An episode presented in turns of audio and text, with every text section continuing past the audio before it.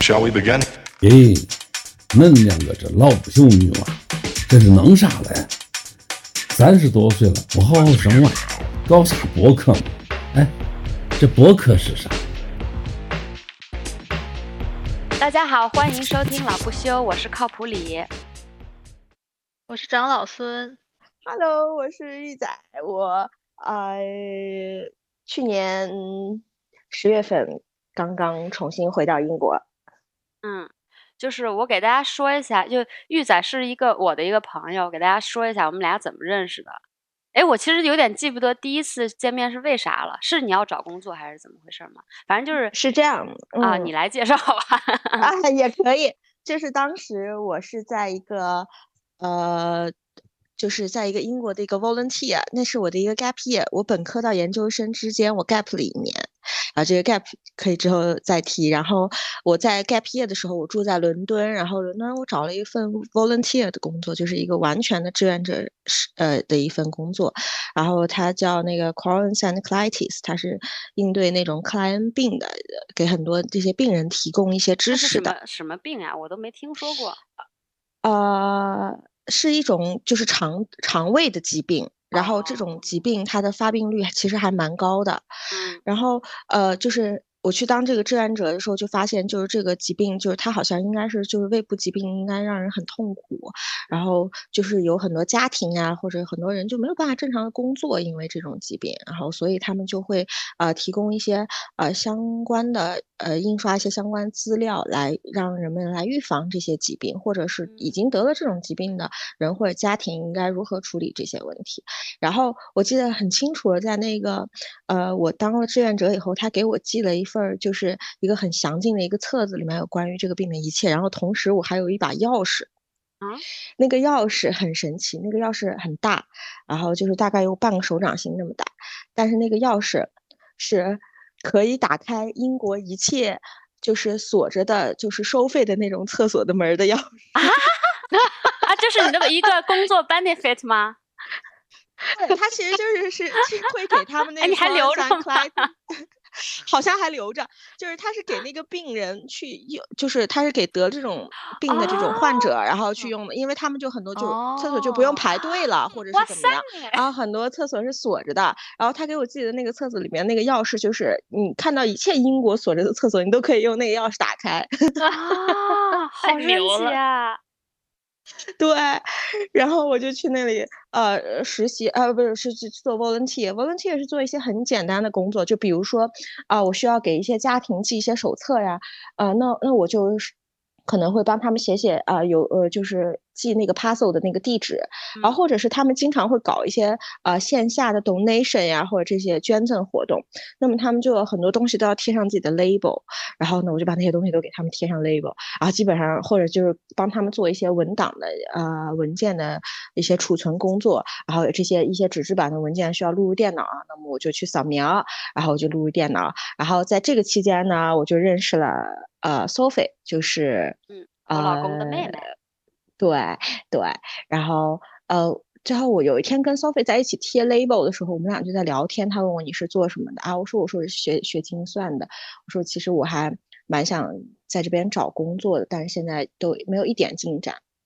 然后 Sophie 就给我说，他说：“哎，我嫂子是个中国人，而且她 也是搞保险行业的。就是他说，啊，对，他 my sister in law，他那时候是这样给我说的。然后，呃，他说他也是做保险行业的。我说啊，那那他说他说他说他是一个精算类的公司，他说我哥哥也是做这个的。我觉得我你可以跟我嫂子联系一下，你们俩都是中国人，他可以可能跟你提供更多的思路。然后呢，这时候我就是。啊，然后 Sophie 第二次我再去的时候，Sophie 拿了一张便签，然后上面写了靠谱的微信号，然后我俩是通过一个 便签上写的微信号，然后互相加到哦，微信的。原来是这样呀！是的，是的，因为 Sophie 她应该不不太用微信这种东西。对他不会用。对，然后就是，呃，我们，然后我们就是这么认识，然后一起约出来，呃，我记得我们第一次去吃了一个新疆菜对，在然后 Walthamstow Central。啊，我其实我第一次见你，我就觉得得你是一个，就是大家可能现在听他讲这么短短的故事，你就听得来。他他就是一个就是非常活泼可爱，然后又很有很有 想法的一个年轻人。我想说，哎，那这种女生一定要帮一下。就我觉得你应该可以找到工作的。然后当时就还挺热情的帮了一下你。对，然后我也确实是去靠谱的公司面试了，但是因为我英语确实是不那么的过关，然后呃最后。呃，也就是最后我就毕业之后就回国了，哦，当时也是很着急回国，其实，嗯，为什么着着急呢？为啥呀？因为我在爱丁堡那一年是，我感觉我过得好孤独，然后我们可能呃学业压力也比较大，然后最关键的，我觉得一个导火索是我在七八月份的时候，我就是我我英国这边不是树粉和花粉就是在那个时候最旺盛嘛，哎，然后我有那个对。过敏性鼻炎，然后我当时我感觉我整个人要不行了，然后我再多待两天，我这个命续不上了。哎，我跟大家就科普一下，就是就是呃，有鼻炎的人就来英国真的是非常痛苦，而且在在英国超级多人有鼻炎，就是 hay fever，hay fever，对花粉过敏。我从来在西安的时候没有见过。我就不在不，我就不记得有任何 人有这个问题。不知道为什么来英国，好多人都有问这这个问题，甚至一些我的中国朋友，他以前没有这个问题，待久了也有这个问题。还好我现在没有。但是对，就是就是，如果你有这个问题来英国，就是会蛮难过的。是的，我那两个月我基本上是处于一种什么也做不了的状态，因为它实在是太难受了。就是，而且我本来在国内的时候就是有过敏性鼻炎，然后在这边，我觉得有可能一个原因是这边的树和花实在太多，而且还可能有一些品种，然后它就是这种花粉的这种过敏性会很强很强。对，然后我当时呃是到一个什么程度呢？因为我在爱丁堡。我住的比较远，然后每天要开车去上学。我每天要开一段大概二十五到三十分钟的高速，然后去上学。然后那个时候，我普通能在 Boots 货架上买到的那种治疗黑 fever 的药，已经对我没有任何作用。就是我吃完以后也也不会有任何感觉。然后之后我就去约了 GP，然后约了 GP 以后，医生说你这个不行啊，你这个得加大剂量。他从一开始的一百九十，然后都给我加到一百二，最后我的药含量已经达到。一百八还是二百四了，我已经忘记这个含量，就是已经是非常强剂量的处方药了。他跟我讲，你吃完这个就绝对是不可以开车的，因为你很有可能在开车的时候就会睡着。啊，然后 那你还能干啥呀？就是对啊，我就什么也干不了。然后我那几天，然后而且而且它会导致我的整个眼睛和脸都是肿的。天呐！我就是已经严重到这种程度，然后当时我是我是说我完全要马上要回国了，然后因为我房子要到期了，然后我要回国了，我要收拾行李，然后我就连行李都收拾不了，因为我觉得我就没有一刻我的头脑是清醒的，然后就是每天就是睡睡也睡不着，晚上睡不着人就会很痛苦，然后精神又崩崩溃，然后又睡不着，然后又难受，然后每天半夜坐在床上我在那哭，然后就。实在受不了，是我当时还是我男朋友，现在是我老公。然后就是当时那个时候，他是从国内请了假，然后买了一张机票过来来英国帮我收拾了行李，把我接回去的。我说我这个行李我都收拾不好。天呐，对，人是蛮严重的，这是促使我离开一个原因。还有一个原因，肯定就是当时我男朋友也在国内，然后那时候年龄也比较小嘛，然后二十四五岁。然后就觉得啊，我肯定很想跟男朋友在一起，然后他一时半会儿也不能够过来，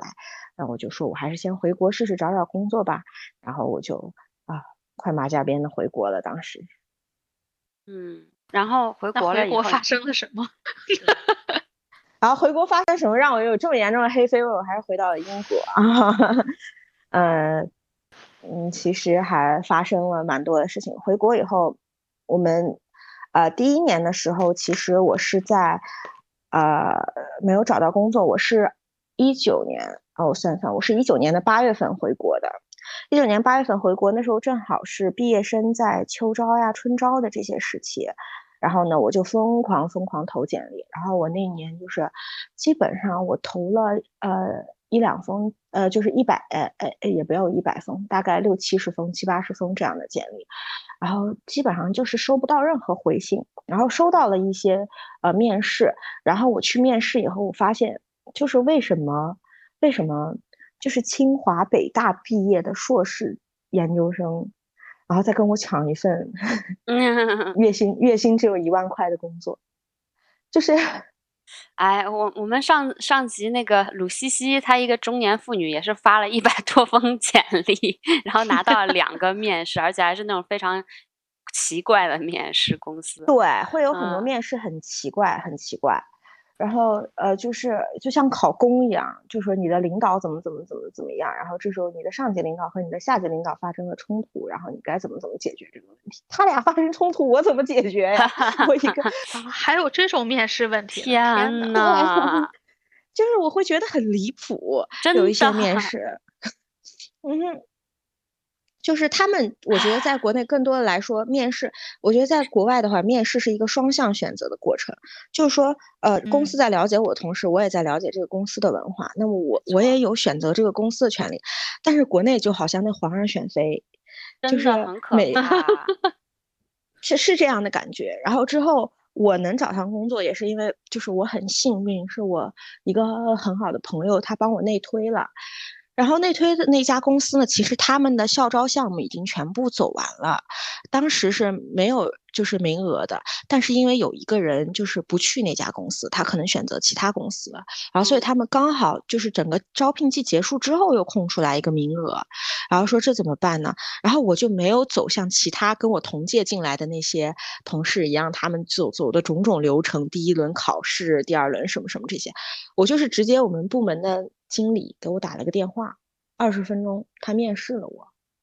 然后他面试我以后就说，然后第二天我就收到说啊，你下周就可以来上班了。然后就是我感觉我是相当于捡了一个漏，然后这样我才我才我才找到我当时的那份那份工作，然后就很幸运。而且我在我在就是面试的前一天，其实我都就是有点没有太想好我要怎么去。呃，表达我的就是就是怎么去面试，没有经历过这种专业的一对一的面试，然后都是群面之前，然后我就要找我的朋友帮我练习嘛，然后我的很多朋友都是学精算的，然后然后他们就来帮我练习，他们把我简历上每一个细节就是地毯式的帮我过了一遍，然后第二天真的就是他们帮我过过所有问题，然后我在面试中都被问到了，哇。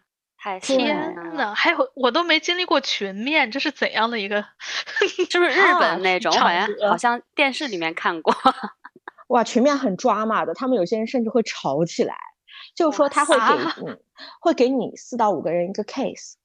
然后让你们去来来去讨论这个 case，然后然后很多人就会就是每个人都会有不同的 different opinion，但是呢，就是有些人你可以就是。你可以很温和的表达你的想法，对吗？然后或者是你可以做一些总结性的发言来体现你的 leadership，这些都可以。但是有些人就是上来一上来就抡起袖子，感觉就要吵架，然后这种人就往往第一个被淘汰啊，对，就是很可怕。他他是为了其实他是想向面试官显示他很有想法，对，但其实这是不对的，嗯，对，因为大大部分的工作是需要 teamwork 的，就是需要你团队去合作。如果你在团队里是这样的一个嗯这样的一个状态的话。就是也不会有人 就是想要录取这样的人。对，那你找到这是个什么工作呀？啊，我是做精算，我是一个精算师，我在上海的两年，然后我主要负责是呃保险产品的定价呀、创新啊这些东西。然后我就找到了我这份工作，然后听起来特别好。听起来特别好，然后而且我当时为这份工作，我其实算蛮幸运的，因为我找房子的话，我在陆家嘴工作，然后 我找房子的话，我就找在陆家嘴附近的一个小区里，然后就很近上班。然后我每天上班的话，之前坐呃我会坐公交，早上坐公交的话，大概也就是十几二十分钟，然后。做，如果说我之后开始骑自行车，骑自行车的话，我基本上就开始卡点，因为我们是九点零六分，九点零六分啊可以打最后一个卡，就是九点五十九到九点零六的，这你只要在九点五十呃五分五十九秒之前，哎打打上这个卡，然后你就可以呃不不算迟到。然后我当时我计算了一下，从我家骑到我公司的距离，呃，我是每天八点五十五出门，一路狂飙，然后顺着滨江大道那个自行车骑行道一路飙飙到办公室，然后到那个路口的话，我就可以有那个信号接收范围，就可以打到卡了。然后当时就是每次是九点零三分或者九点零四分的时候打到卡，就基本是这样。天，然后还蛮幸运的，其实嗯，嗯，很方便。但是为什么就是因为这么方便，然后我到最后就感觉我的情绪一一度都要，就是都要崩溃了。这就是呃，我觉得是跟那个职场文化还是很有关系的。呃，我的所有同事都很好，我们相处得非常非常好。啊，我这里面很多同事就变成了我很好的朋友，然后甚至我结婚的时候是我的伴娘。但是，呃，你会发现我职场中的阻碍是一些中年男性，嗯，这是很可怕的一个群体。给我们讲讲中中年油腻大叔到底是怎么回事儿？就是我不知道这会不会冒犯到一些人啊？别怕，我们中年男性都是这样。经常冒犯到男性。我们经常 我们经常冒犯中年男性。就是我不觉得中年男性说他们油腻是说他们外表上的油腻啊，说他什么秃头啦，说什么他头发油啦，说什么呃他的衣服就是不不好搭配，只会穿格子衬衫，这都不叫油油腻。那很多嗯有这样特质的人是很嗯好的人，但是我觉得真正的油嗯腻是那种男，就是他们会呃在职场中推脱自己的责任，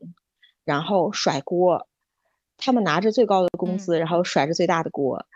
然后而且他们还会搞出一些性别歧视和性别对立，这是我在职场中不能忍的。因为我做的工作是一个，我是做精算的，相当于是呃精算就是模型，我是要用数学模型来对我的产品进行定价。然后其实模型是一个很复杂的东西，然后需要我们每天去修缮我们的模型，然后我们需要时刻调整模型，然后包括我们在做一些利润或者一些定价的时候，我们要呃不断的去调整我们模型中的任何地方，去保证我们之后能够达到我们预期的那个效果，就是那个定价范围。然后呢，其实我做精算师，我很喜欢这一份工作，就是很喜欢这一部分的工作，因为我在本科啊，还有我的第一个研究生，我都属于是以数学大类为基础的，然后调模型会让人很快的进入那种心流状态，就是你身边什么事情也没有，然后就是你只调模型，然后我早上坐在那儿，我一抬头可能天都黑了，就这种，这时间过得很快。但是呢，我的当时我的直属领导就是我上一级，呃，我是 C 级，他是 B 级，我的 B 级领导呢。就他是一个三十多岁中年男性，呃，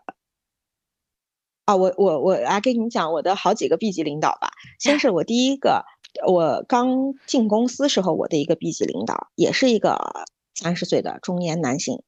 然后呢，他会有一个习惯，就是说公司每来一个新人以后，他就会先要去 PUA 他一下，就是先要给他一个这样子的下马威。嗯，对，其实他的 PUA 是有轮班制的，就是说，哎，他上一个人 PUA 的差不多了，然后如果来新人了，他就会突然对上一个人很好，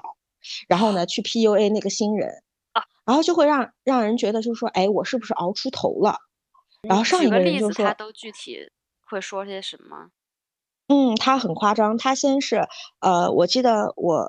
刚开始不久的时候是，其实是没有人教我任何东西的。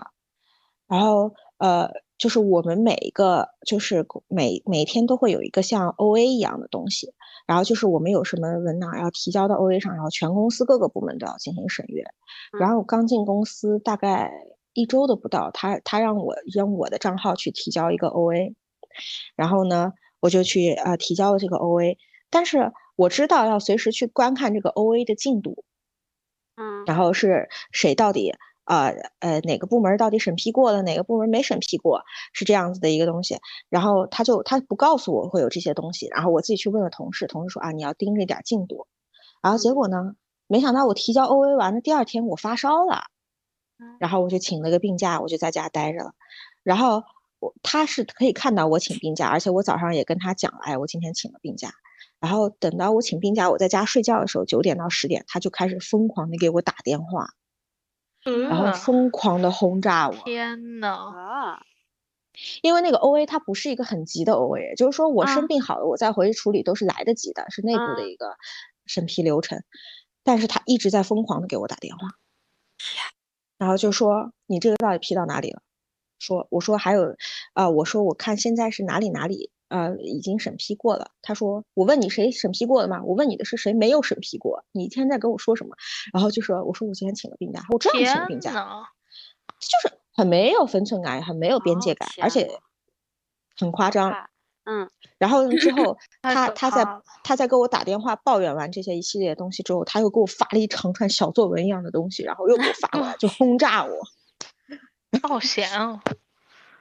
嗯，他会这样。然后在职场上，我们平时他教给我做一个东西，然后我觉得他可能这个思路不会不会有点问题。然后就是说，你想你想要得到的数据是这个，那你为什么要让我去做那个？我说，难道你不需要什么什么吗？他会非常不耐烦。但我说了，我不需要，我不需要，你快去把那个给我做好。我说，那我按照你的要求来。然后我就很快的把这个东西给他。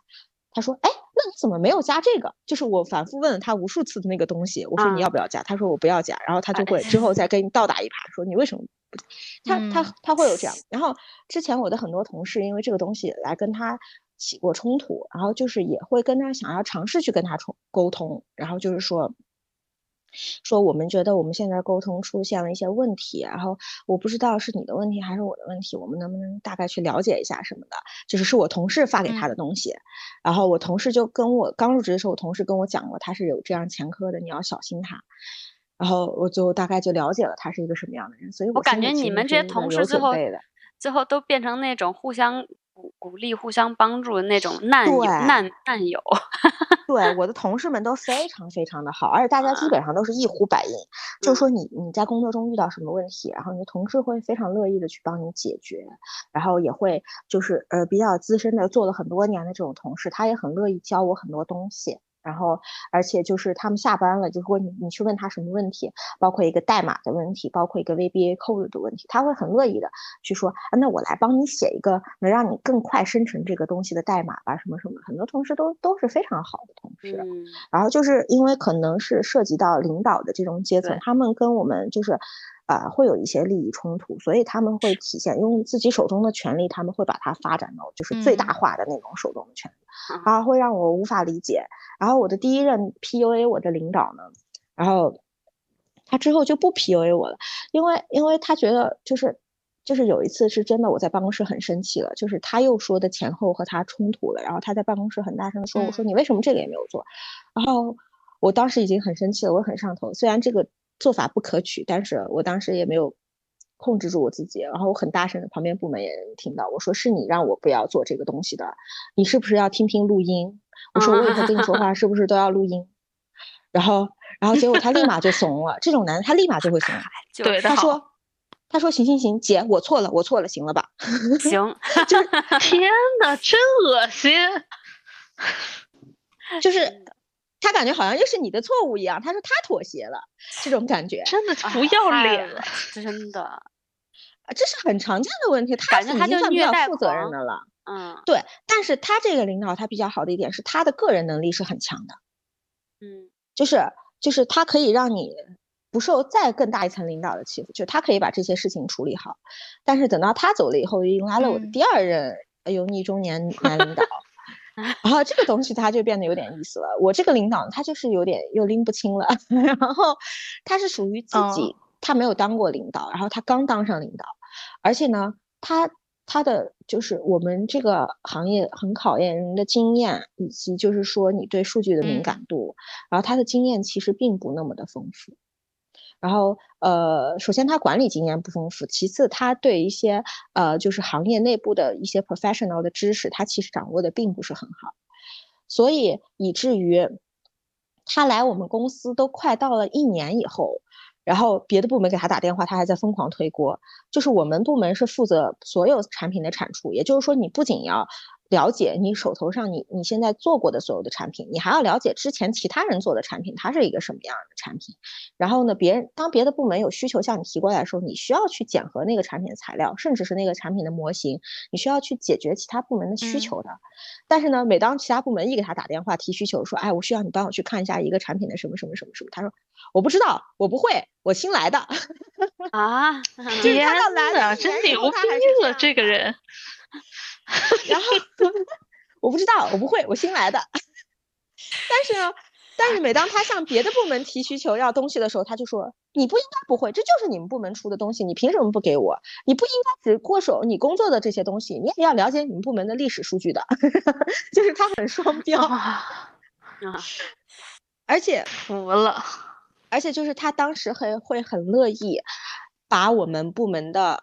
很多东西交给男生做，就是因为其实我们的工作是分成嗯两大部分的，一部分是很偏数理化的，就是我们会去做一些啊、精算模型的定价呀，还有一些测算呀之类的。然后呢，还有一部分就是其实跟监管的呃非常紧密，因为中国监管很爱发文嘛。然后监管只要一发文，就是我们最倒霉的时刻，因为我们要通过监管的发文去把我们所有的产品再去排查一遍，然后看看有没有什么问题，然后我们要对产品进行一系列的修改，比如说费率要进行修改，或者它的条款要进行修改。然后这个时候呢，他就会找女生去做这些事情，包括年底啊，监管一部一呃，就是所有的报告，他跟我说的原话是。我觉得你们女生应该多做做报告类的东西，因为男生我们男生就是呃数学思维、数理思维更更加更加严密一点，男生就多啊去做做模型，来的，然后你们女生就去做报告就好了。这个三十多岁的人啊，对对对，天呐，他们会非常只能用恶心两个字形容。嗯，就其实这就是很就职场内很普遍、很普遍的现象，非常普遍。是很普遍，肯定可以想见我我过。我所遇到的绝对不是个案。然后包括我之后，嗯呃，我之后又来了一个领导，然后也是一个 B 级的一个男领导，三十多岁。然后你就会发现，他真的就是每个人都有每个人就是，呃，每个人都很有每个人的龌龊，但是每个人又龌龊的就是花样百出，就是 这个点他又不太一样。然后我之后的那个领导也很搞笑，他是呃，他是经常让我们去做一些事情，然后我每我每年都要做一个，就相当于一个很详尽的一个数据。然后呢，他的工作是审核我的这些数据，然后呢，他再把这些数据报告给我的 A 级，就是他的领导，然后也是我们的领导，然后他就去审核我，我把我所有的数据的模型啊，还有我的结果，然后以及我的测算的逻辑都发给他以后，他说我不看，这我不会。啊，啊，他说你这个我就不看了。他把我的数据填上去，他交给了我的领导，他的领导，我们的嗯 A 级。嗯然后我们的 A 级不得不说是一个非常非常厉害、非常非常成功的一个事业女性，她大概和我妈妈年龄差不多大，然后就是五十岁左右的样子。但是呢，他这个呃，我这个老板，他一辈子也没有结婚，也没有生小孩儿，然后他就全心全意就扑嗯在他的工作上，所以他的专业能力非常非常的强，然后呃，就是他的管理能力也非常非常强。然后她是一个非常厉害的一个，我非常崇拜的一个女女生。然后呢，我的这个 B 级男领导就把我所有做的数据，然后想也没想就填在自己的报告里，然后就交给了 A 级。然后这时候 A 级看了报告，肯定就是哇，说觉得我的这个数据是有问题的，想要问我们这个数据为什么今年会这么低，或者是这么高，他会提出来一些问题。有时候其实他是知道为什么，他只是想考我们。但是有时候呢，嗯就是他可能自己也确实是不清楚，他需要我们去找找原因，为什么今年这个数据会这么异常。然后他就把，呃，他他就给我的 B 级发微信说：“你来一下，我觉得这个数据有点问题，我要问一下。”然后这个男的他就慌了呀，他就什么也不会啊。然后呢，他每次进进办公室就好像我是他的玩具一样，他得把我揣到兜里带进去。然后就是说有好事的时候，他绝对不会叫我进那个办公室，但是一有坏事的时候，他就一定会拉一个垫背的。嗯然后他进去第一句话就是说，这个数据是玉仔做的，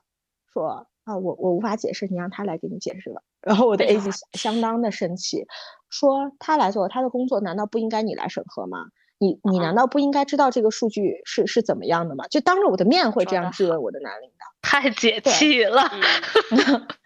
嗯对，然后就非常的解气，然后之之后，但是之后所有的数据还是我直接去跟我的 A 级来对接，然后我们就是直接最后我的 A 级已经跨过我们所有的 B 级了，所所以我们的 B 级已经在我们的工作中是一个非常就挣钱又多，但是最没用的一个岗位，而且这个岗嗯位。就是所有的都嗯。是中年男人在做，嗯 对，然后所以这就是我无法理解，哎，这个职场的就是一个原因，就是大家之间的勾心斗角呀，包括这种利益的争夺，各嗯部门之间的利益争夺，然后就是非常非常的严重，然后就是以至于有时候你会看到很多搞笑的事情。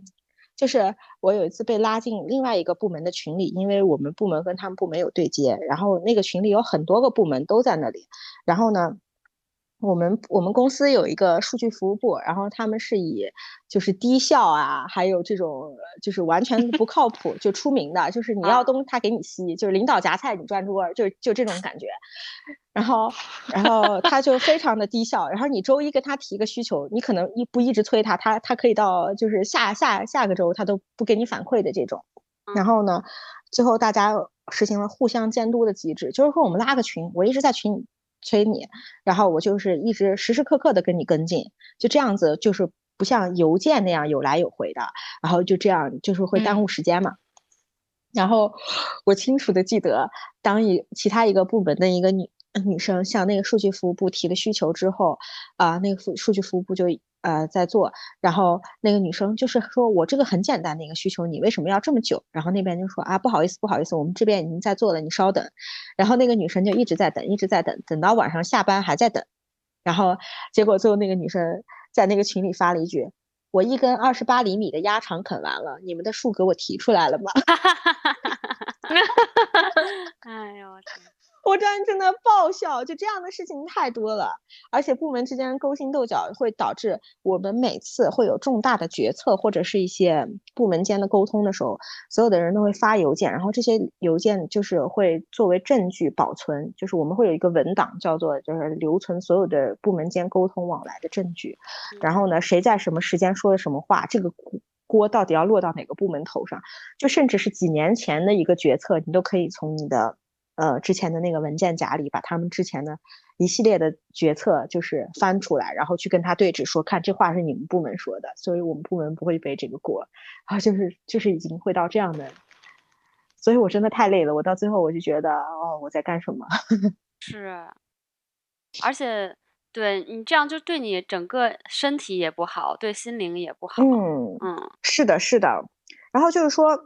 我有时候所以你当时等你当时嗯就是会会工作多久？就是你的是什么朝几晚几？是啊，我们合同上写的其实是朝九晚六，也就是说我早上九点钟上班，我晚上六点钟正常下班儿。嗯但是基本上很少我会正常下班儿。然后在最严重的一段时间，大概是就是在年底，我们要向监管报送很多报告的时间，然后我的 B 级男领导就把所有的报告全都堆到了我的头上。我一个年底大概要写就是五六万字的报告，大概要写两个。然后出 出了书对出本书，对，然后而且这个报告上所有的数据都是要重新测算的。哦然后也就是说，我要重新去跑一个模型，我要把以前很老很旧的一些模型拿出来，因为你不知道今年这个报告又会涉及到哪个十几二十年前，就是我刚生出生来，后来或者我五六岁的时候就产生那种产品，那时候的我也傻傻的不知道，我长大以后会面临这堆东西。嗯，然后你就要去，因为它的就是模型已经非常的老了，已经不适用于现在监管的体系了。嗯然后你就要用现代监管体系，整体就是相当于我重新再搭一个产品模型出来，就平地起高楼。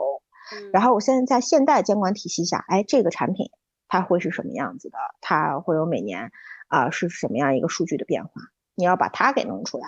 然后所以当时，而且一个模型跑的时间是非常久的。我们每一台电脑上是有一个本地，然后还有一个远程，远程就是挂的我们后面巨大的服务器。然后呢，相当于是我一台电脑上我可以操作两台电脑，就这样，我还要借我同事的电脑。然后就可以四个模型同时跑，这样的话，模型要跑一夜，第二天我才能出现一个结果。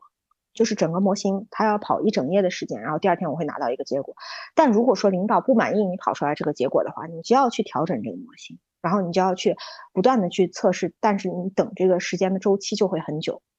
嗯然后我记得我当时在写那种年底的报告的时候，基本上我每天啊、会写到十一点、十一、十一点或者十二点才从公司回家。还好我家离公司很近，然后打车的话也就五到十分钟的时间就到。那也就睡不了多久。睡不了多久，第二天早上起来，我记得我当时就是每天早上起来一想到我要上班，我就真的脑海里，我一睁眼睛脑海里就是两个字，就是绝望。真的是很绝望，太绝望了。你的生活没有一点盼头，嗯嗯，是呃，对。然后就是我每天唯一开心的事情，就能跟我的同事们见面，我们能中午一起吃饭，或者下午，呃，就是抽十分钟的空出来摸摸鱼什么的。但是除了这个时间以外啊，其他的时间实在是太煎熬、太难熬了。那你然后每次到来有嗯是什么让你做了决定，说我再也忍受不了了？其实我觉得这是一个温水煮青蛙过程。然后我一开始入职的时候是蛮激动的啊，我甚至还来规划我以后的职业生涯。然后到我第一任领导 PUA 我的领导结束以后，来了第二任领导，我以为我遇到了曙光，没想到就是只是他们呃就是油腻的方式各不相同而已。我就发现这个东西它是一个无底洞，因为这就是人性使然的东西。当一个人有了权利和一一定的啊、呃就是阶层以后，他就会使用就把他的权利使用到极致。其实你从那个就是得不到任何东西，而且我自己去展望了一下我的领导的生活，就是也就是说未来五到十年内，我可能也会是变成这样的人。那我想过这样的生活吗？我发现不想。然后从我的第二任领导上台，呃，就是上任以后开始，我就完全就是给我老公说，我说不可不可以再这样了，我的生活不能一直这样下去。我说我好不容易我来到这个世界上，我这一辈子活得太珍贵了，短短这么几十年的时间，我不能每天都跟他们这样勾心斗角，然后为了房贷和车贷的压力啊，然后我去我去做这样一种，嗯就是完全考虑不到，就是一点快乐的事情，我觉得我觉得我做不到。我甚至是你说让我挣他们那么高的年薪，然后过他们那样的生活，我愿意吗？我不愿意，我真的是不嗯愿意。然后我就说我想要出国，对，嗯然后我想我想要要想要回到英国这边先，就是难，嗯就是即使就是即使那个花粉过敏那么那么严重，对你还是要回来。是的，啊是的，已经到了这种地步了。嗯，因为还是，呃，我觉得其实更多的时候，它对我来说已经变成一种非常没有意义的事情了。就是我嗯在这份工作中，而且包括这个职业的天花板。然后，因为我这个工作，我在国内可能就是做各种各样的，就在各种各样的公司、保险公司之间跳来跳去，跳来跳去，就是也没有说什么可以让我打开思路的一些新的一些行业。然后，所以我觉得它的天花板其实是一眼能看到头的。可能是我到了四五十岁，我还是在做这些产品的模型和定价的工作，所以我就嗯觉得，就变成了那个呃 A 级。对对，然后而且她所她身为一个职场女性，她所得到的那个 A 级，真的不是一般的，就是女性可以达到的水平。首先，她在嗯她的那个年龄，她她的那个行业的年代，是中国没有多少精算师的。然后呢，嗯他们这个年代就是会很好的，就是学到东西，或者是很能容易熬出头，就是比我们现在要容易得多。但是，而且还有一个关键的、很关键的点是，他真的不仅人家非常的有天赋，而且人家也非常非常的努力。嗯而且就是说，他的嗯各种能力，他是一直不断的在提升的。我的 A 级到了五十岁的时候，他下班都会在学习，就学习最新国际上保险或者是国内的保险会有一些什么趋势呀、什么的，他是不断在进步的。而且他牺牲了他很多的生活，他没有一辈子也没有结婚，然后一辈子也没有小孩儿。就是我如果牺牲我所有的这样的生活，我可以做到，但是，不是你想嗯要的。但是这并不是我想要的，我就是想要有个老公，我以后可能想要有个小孩儿，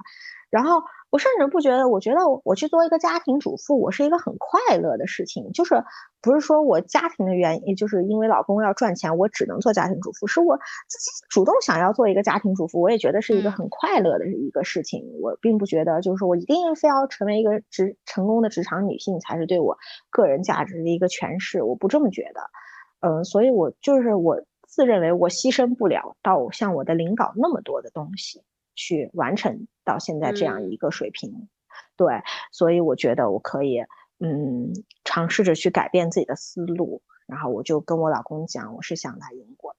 啊，其实我们因为这个事情，啊、也也产生过很多分歧和矛盾冲突，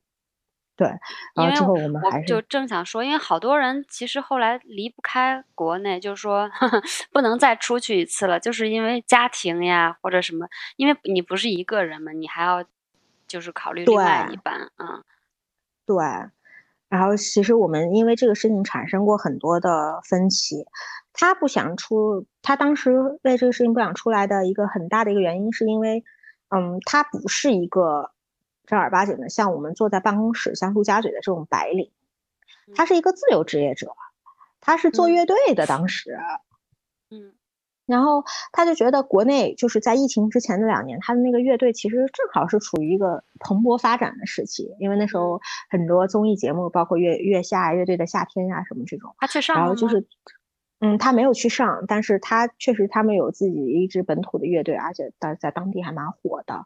然后他也确实是想要做这样的东西，然后他是一个鼓手，啊，他就觉得哦，他一定要这两年的时间把自己的乐队做出一个啊很好的一个成就或者什么什么的。然后，嗯，因因为这个事情产生了很大冲突，就是我想出国，然后他又不想出国，而且他的家里好像也是属于比较保守的这种思想家庭，就因为我老公家是北京的，嗯，我老公是北京人，然后他爸爸妈妈就一直觉得我们应该回北京生活，然后在北京我们可以不用承担房贷的压力，不用承担车贷的压力，然后而且我们。呃，因为有学区房这样，然后就是小孩子从小到大所有的，嗯，就是呃上学的问题也都可以解决。他觉得来回来北京是我们的最优解。为什么我还是会想要去上海？呃，促使我男朋友留在上海，因为我在北京实习过一段时间，我是在当时是在一家很大的一个央企实习的。然后，其实我到很久以后才会意识到，我在那段实习中是承受了很严重的 PUA。就是我的当时我的直系领导是我和我妈妈年龄一样大的一个女的。然后她当时面试我的时候，她我我现在想想那段面试也是非常夸张，但是我真的照做了。他给了我一沓白纸，他让我当场手写一个两千字的报告，然后我还真写了，哇塞啊！天呐，现在的年轻人都在经历什么？真太夸张了！我们当年的面试就大就看着简历问几个问题，就是啊，这只是一份实习而已。他给了我一沓 A 四纸，把我带到一个会议室里，让我当场手写两千字的报告。关键我就写了。哇塞，天呐！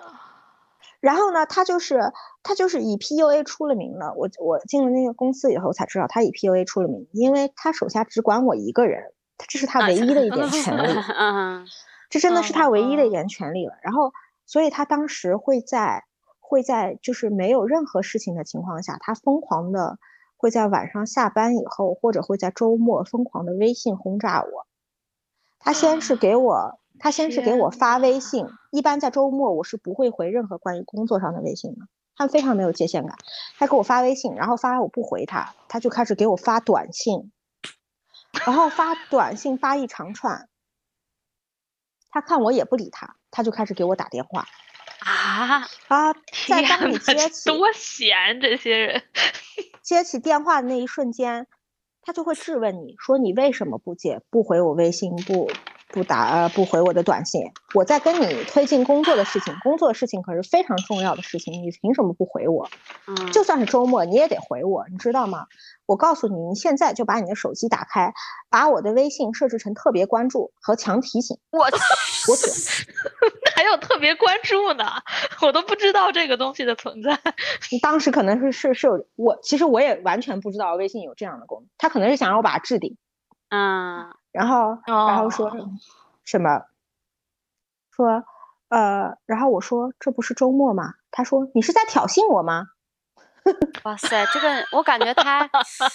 哎呀，他有点疯了的那种感觉。他真的有点疯了，他他真的是他真的是有点疯了。但是我就是我当时整个人你在说什么？啊，惊了。嗯，这就这就是我在国内职场遭遭受一系列，我当时整个人我就很可怕，对对对。然后呢，后来你我觉得你老公，你说，嗯，你说，我觉得这个你在国内的职场根本不是温水煮青蛙，烈火上烧烤那种感觉。因为我们在我在国内工作时的时候，完全没遇到过任何一个这样的人。对我真的，我觉得我也是有那种吸附奇葩的那种体质，这是他就真的是让我给遇到了啊，真的好绝，他真的好可怕。然后我甚至觉得他精神可能出了一些问题。嗯嗯，应该是的。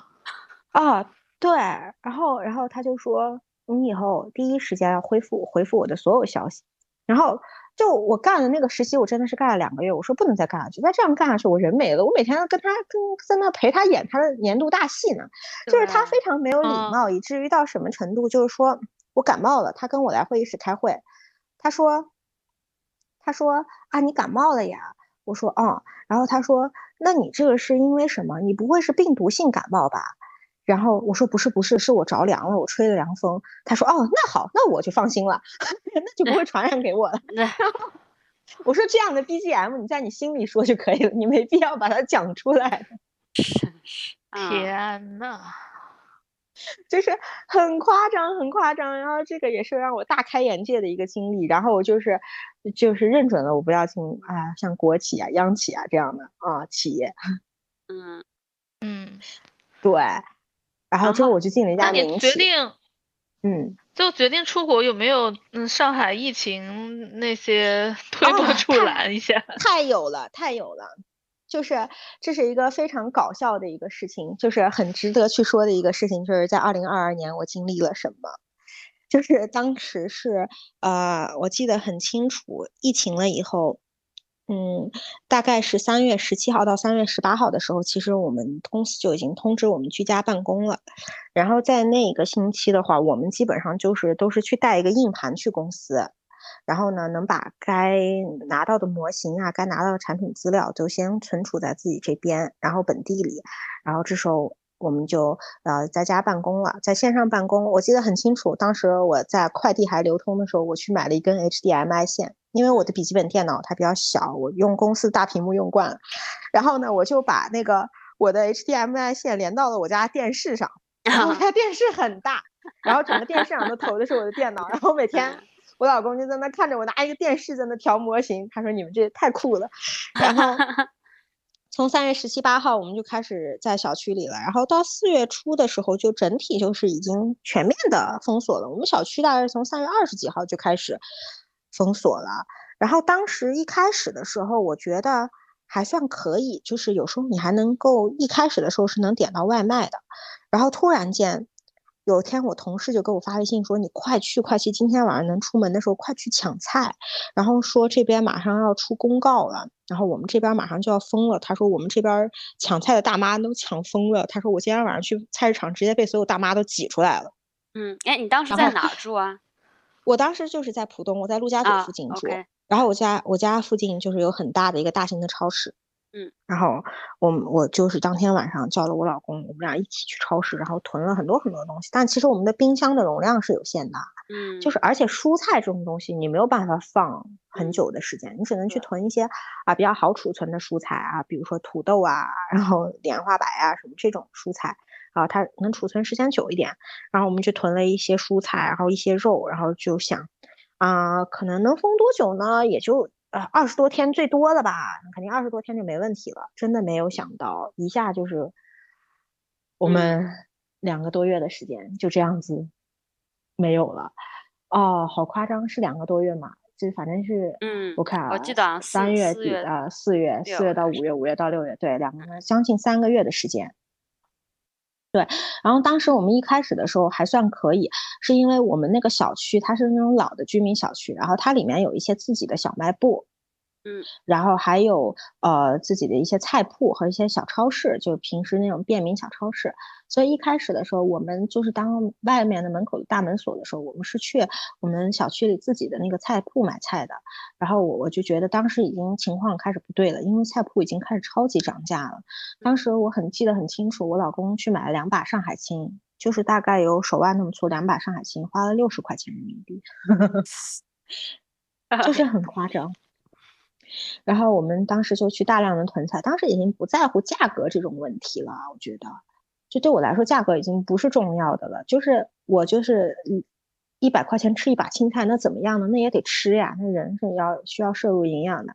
然后我们当时每次去那个菜铺买菜，然后就是买一些嗯。土豆啊，胡萝卜，还有莲花白，然后白菜啊，像这种白菜都是比较稀缺的，上海青就更稀缺的这种品种，然后就会花到一次就花到二三百块钱人民币这个样子，然后就是囤一段时间，然后发现社区开始发菜了，嗯，那社区发的菜呢，都是一些，呃，他先是发油，然后发米，嗯。然后然后就是发油发米，然后发一些呃榨菜，我记得很清楚，还有一嗯些什么洋洋葱，啊、就是就每个地区发的不一样，大家会各个地区来比，然后说，哎，你们那儿是不是发的更好一些呀？什么什么什么，还有猪肉，猪肉就是那种冷冻的那种猪肉，他会发过来，我还发过一只鸡，然后是分批分次的来发。但是它这个的缺点在于什么呢？它是按照户发的，就是每一户给你发多少，它并不是按照人头来算的。啊，所以像我和我老公这种，我们两个人住，就是其实我们家物资就还算比较充沛。但是小区里很多人就是那种，他是一大家子一起住的，就是上面有老人，然后中间两个中年夫妻，有时候甚至还会带两三个孩子。嗯然后这样子的话，那一家可能就到五到六口人。然后那那就完全是不够吃了这些东西。那后来你们有没有就是互相帮忙一下？对，这就是我要说的，我们互相帮忙帮很多。就是当时是呃，我们跟楼上的，就是我们每栋楼都有自己的呃，就是一个相当于是楼长吧，然后我们有一个自己的群，然后大家会在群里面有一些团购。然后当时我们那个小区有一个光明奶厂的员工，然后他负责我们小区的这种奶制品的输送，然后还有很多人会联系到外界的什么卖面包的呀，还有什么。嗯还有呃，还有还甚至还有当时肯德基和德克士不是都在团购吗？嗯，然后记得我有一天我抢到了一份德克士，然后因为一大桶，然后我就分了一个鸡腿和一些啊、就是那个鸡腿和一些就炸的像鸡米花一样的东西，然后给楼上的邻居送过去。他说他吃了那一口德克士的瞬间，他整个背后都有光芒，真的在萦绕。可以感受到的他的感动。嗯，对，他说太好吃了，世界上怎么有这么好吃的东西？哎然呀，哎，太可怜了。嗯对，然后，然后之后呢，就是因为我们我们经常会有一些我们俩吃不完的东西，我们就会拿给就是楼上的啊、两个合租的女生嘛，然后她是两个女生，她们俩一起合租，就是我们会一起经常分享一些食物。然后第二天呢，我就会发现我们家门口就是多了很多好吃的，然后有有两瓶牛奶，然后还有一些就是速食的那些面，就是什么拉面说一样那种盒装的那种嗯。面，然后还有呃有一次还给我放了什么呃就是小豆沙面包，然后什么什么，就是各种各样的吃的，嗯。然后他们就一有一团鼓捣什么东西就会放在我家门口，哇，然后我们家也是就是有时候我会买一大批蔬菜啊或者什么的，然后我会分一些蔬菜，然后我老公送去楼上，然后给这些邻居，他们都非常好。嗯。然后让我印象比较深刻的一件事情是，当时呃楼上的就是两个女生，然后其中一个发微信跟我说说玉仔呀，你们家有没有多余的米或者是油什么的？然后咱们楼的一个姐姐，他们家就是发的米，政府发的米都吃完了，然后也没有油了，因为他们家人口比较多，他们家大概有五个人，然后所以就是就是家里什么都没有，弹尽粮绝了。然后你家要是有如果有多余的话，他想从你这儿买一袋儿米。然后呢，其实当时我家多余的米太多了，因为我公司也给我们配送了物资，就是我公司的哦一大箱物资发过来，然后大概都有三四十个鸡蛋这样，然后两大袋米，那当时已经算感觉挺幸福的。对，自热米饭盒什么的很多东西，还有一大包零食，甚至还有还有鸭货，你知道吗？就是那些啊 鸭锁骨呀、鸭架什么这些东西都有。对，太好了。然后然后我就说，我说不用跟我买啊，我送给他们就好了。嗯然后那个姐姐就非常的不好意思说，不行不行，我一定要给你钱的。我说不用给我钱。然后我就从我们家拿了一整袋大米，然后拿了一些一桶油，还有一些青菜，还有一些平时小孩可能愿意吃的那些小零食。然后我拿过去，然后放在他家门口了。然后他说你不收钱，我不要这些东西的。我说真的，你我们不要钱，也不差这点钱，然后就是你拿着就行了。就是家里有多余的物资嘛，我们就互相流通。然后他就非常感谢我，他说谢谢你，谢谢你妹妹。然后他就把那些东西就拿回家了。他拿回家以后，第二天我看到那个姐姐来到我家门口了，然后呢，她来了一下就走了。然后我不知道发生啥，等我再出门看的时候，我发现我家门把手上挂了一袋那种预制的小酥肉。然后，他说这是我家唯一剩的东西了。他说没什么好感谢你的，然后就找出来一袋小酥肉感谢你。嗯，那真的就是当时大家之间的感情，就是就是很多时候都是大家是靠这样认识的。还是挺感动的。对，很感动，很感动。然后就是包括大家一些互相帮助呀什么的，但是也会有一些很就是这个世界很多样化嘛，也会有一些奇葩的事情产生，然后也促使我呃离开，就是就就是上海那三个月真的对，就是对我的，其实，在那上海那三个月之前，我就已经是做好决定我要离开了，因为我当时已经我们都已经申请拿到了 offer 啊什么的这种，但是那三个月其实是非常的。嗯嗯，让我们就是坚定了更加要离开的这样的一个步伐，就是说，呃，可能是我我说我的人生真的不能就是耗费在这样一个无穷无尽的，就是封闭中了，就是我得做点什么事情。然后我当时记得，其实，嗯，就是呃，人们会把就是当人们。开始面临这种苦难的时候，人们不会把视目光向上看，不会说是因为啊一些决策性的问题出了问题，我们会这样子有有这样的问题，而是就是当底层的人民只有这一点生存的空间的时候，他们就会开始互相的互相的自相残杀了，就是很可怕。其实当时我们那个小区呢，它是啊之后是每天都要做一个核酸的，然后。但是因为我们疫情在家工作，就基本上是没有下班的点了，就基本上是我是到晚上一两点，有时候还在工作。嗯，因为领导会随时找你，是是这样的，一两点的时候还在工作，然后所以所以就是说晚上就睡得很晚，然后第二天早上他那个核酸的那个喇叭一响起来的时候，就是我我有时候第一时间是听不到的。然后我们是这样子的，我们当时做核酸是它是一个楼号一个楼号来叫，然后我们这栋楼呢，它是跟其他楼是连起来的，就是三栋楼是连起来，虽然是三个号，但是三栋楼在外头视觉上来看是连起来的。然后呢，不知道呢，其他两栋楼就怎么传我们这栋楼有人阳了，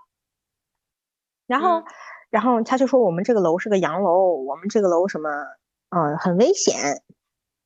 然后呢。其他两栋楼大部分都是一些大爷和大妈之类的人，他说他拒绝和我们一起做核酸，嗯，然后说，嗯，你们这个你们养老呀，你们和我们做了核酸，万一把我们老爷搞阳了，就他们没有一首先没有一点科学常识，对，然后然后再加上这种以讹传讹，嗯，然后其实是很容易最容易误导的就是就是这一批人，嗯，那最好忽悠的也是这一批人。然后当时我就记得有一天呢，核酸的时候，因为我跟我老公确实是也是我们俩的问题，我们没有听到第一次喊我们楼的那个声音。等我们听到他在喊做核酸的时候，其实他那个喊楼号喊得很快，他已经喊到下一栋楼了。然后我们俩就赶紧穿上衣服，然后出发去外头做核酸。然后这时候刚好就排到另，就是就是这时候排队的时候，另一队另一楼的已经出来了。然后他就说：“你们俩走呀，你们俩不可以跟我们一队做核酸，你们俩站在旁边。”那个大妈很横的说：“你给我去站在旁边，站在旁边，等我们楼的人全都做完了以后，你俩才能做。”然后我说：“凭什么呀？”我说：“这所有的楼都在这里排队，凭什么我们楼的人不可以在这里排队？”啊，因为你们楼是洋楼呀。我说：“谁告诉你们楼是洋楼？”然后他说：“你就去站在旁边，你等我都做完了你再做。”我说：“你怎么不站在旁边等我做完了你再做呢？”嗯，然后。当时就因为这样的事情产生了很大很大的冲突，然后那些大妈就过来开始骂我们，还有包括一些大叔，然后好可怕呀，被大妈大叔围攻。对，然后他们就骂我们说你们你们这年轻人怎么不负责？然后当时志愿者在旁边也傻了，就是来做核酸的人就说就说你不要去跟他们计较，然后说他们什么也不懂的，然后你们要不就稍微在旁边站一站，然后等他们做完了你们再做。然后我说我不做了，然后我就转身就回家了，就真的很生气。嗯嗯，然后就是就是人和人之间，就大家本来我觉得已经都过得足够的苦难了，为什么还要再去再去就是在你仅有的一点生存空间里还要互相残杀？其实这就是非常不好的一个现象。就在职场中也是同样的。是，就是本来就是大家都已经工作非常辛苦了，工作量也非常大了，为什么你还要用利用你仅有的一点权限去把它发挥到极致，让其他人去过得更不好？嗯嗯，我觉得这些东西确实是，哎，促使我出国，而且况且呃，跟我自身原因也有一些关系。嗯啊，你你先说，你先说。对，就是跟我自身原因，就是因为我我我就是确实是自己身体也不太好，然后我长期的就是我有一点双向啊，包括我的那个呃，就是我还有多囊卵巢综合症，嗯然后就是就是他就不能承担压力太大的这种环境啊境，然后所以我觉得我确实是应该去换一个环境。嗯那你这个双向当时是就是怎么发现的？啊，我的双向，也是也是疫情期间爆发的吗？呃，呃其实双向跟疫情的关系不大，然后啊双向更多的是，我觉得它是由我的一个焦虑症而引发的。哦，其实我的焦虑症呢，我这样子，我之后得了这个病以后，我回想了一下，其实我的焦虑症是在很早期的时候就就会有体现。我觉得得这个病的人，并不是说因为你可能是就是经受了多大的压力或者什么样，有可能是有跟你家族的基因呀、或者什么这些是有关系的，包括一些家庭的环境。然后就是嗯我从小到大，我妈对我是一个要求很高的人，然后就是嗯以至于我对自己要求也很严格。我觉得我就什么事情我一定要做到最好，然后不是做到最好呢，我就觉得这是不对的，然后一直在给自己很大很大的压力，嗯，然后就是从小到大都在给自己很大的压力。然后呢，到我真正的我可以说我爆发焦虑症的一次，应该是我在利物浦读本科的一次时间。嗯，就说我有一次期末考试的时候，是因为呃，就是我一个突如其来的一个考试赶在一起了。就是我当时报了 CFA 嘛，然后嗯 CFA 就是当时给我在考前的两三个月给我发邮件说你可能考不了了，因为你当时填表的时候有一个信息你填错了，然后我们将取消你的考试资格。啊，然后嗯对，然后可能是我哪个表里哪个地方填错了，然后然后但是我很可以。理解，因为 CFA 是一个很你需要花很多精力的考试，你都准备那么多，突然就这么不让你考了，太崩溃了对。，然后呢，我就说那怎么办？那我就去跟 CFA 就是协商沟通，然后我给他们发了很多邮件，他们一直没有回我。然后呢，等到临考试的前两个星期，他回我了。就因为嗯就三四个月之前他没回我，我就想啊，那我可能就考不了了，那我就再报一次吧，大不了，那我好好复习我的期末吧。嗯结果没想到我临考前的两三个星期，他他就告诉我你又能考了。啊，这不耍人呢吗？那我怎么可以可能复习的完？那那那我觉得那个知识量还是很大很大的。然后我当时再加上最关键的是，我跟我的期末连在了一起，嗯，期末考试和我的 CFA 考试连在了一起，然后我整个人处于精神崩溃的状态，然后觉得这都是一些小事。然后在我最最紧张的这段时间呢，然后我的姥姥，然后因为癌症进了 ICU。啊，然后就是我整个人就爆发了焦虑，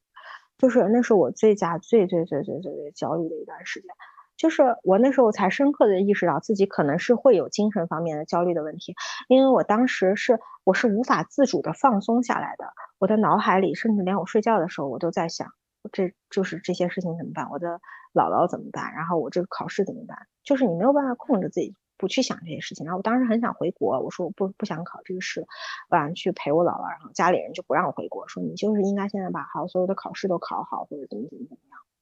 嗯然后，然后结果当时，呃，我就是晚上睡觉的时候，我的脑袋就是一刻都没有停止运转，然后我整个人也是，我白天是因为紧张，我的神经一直是紧绷的，肌肉也是紧绷，然后我的手脚一直是非常非常冰凉的，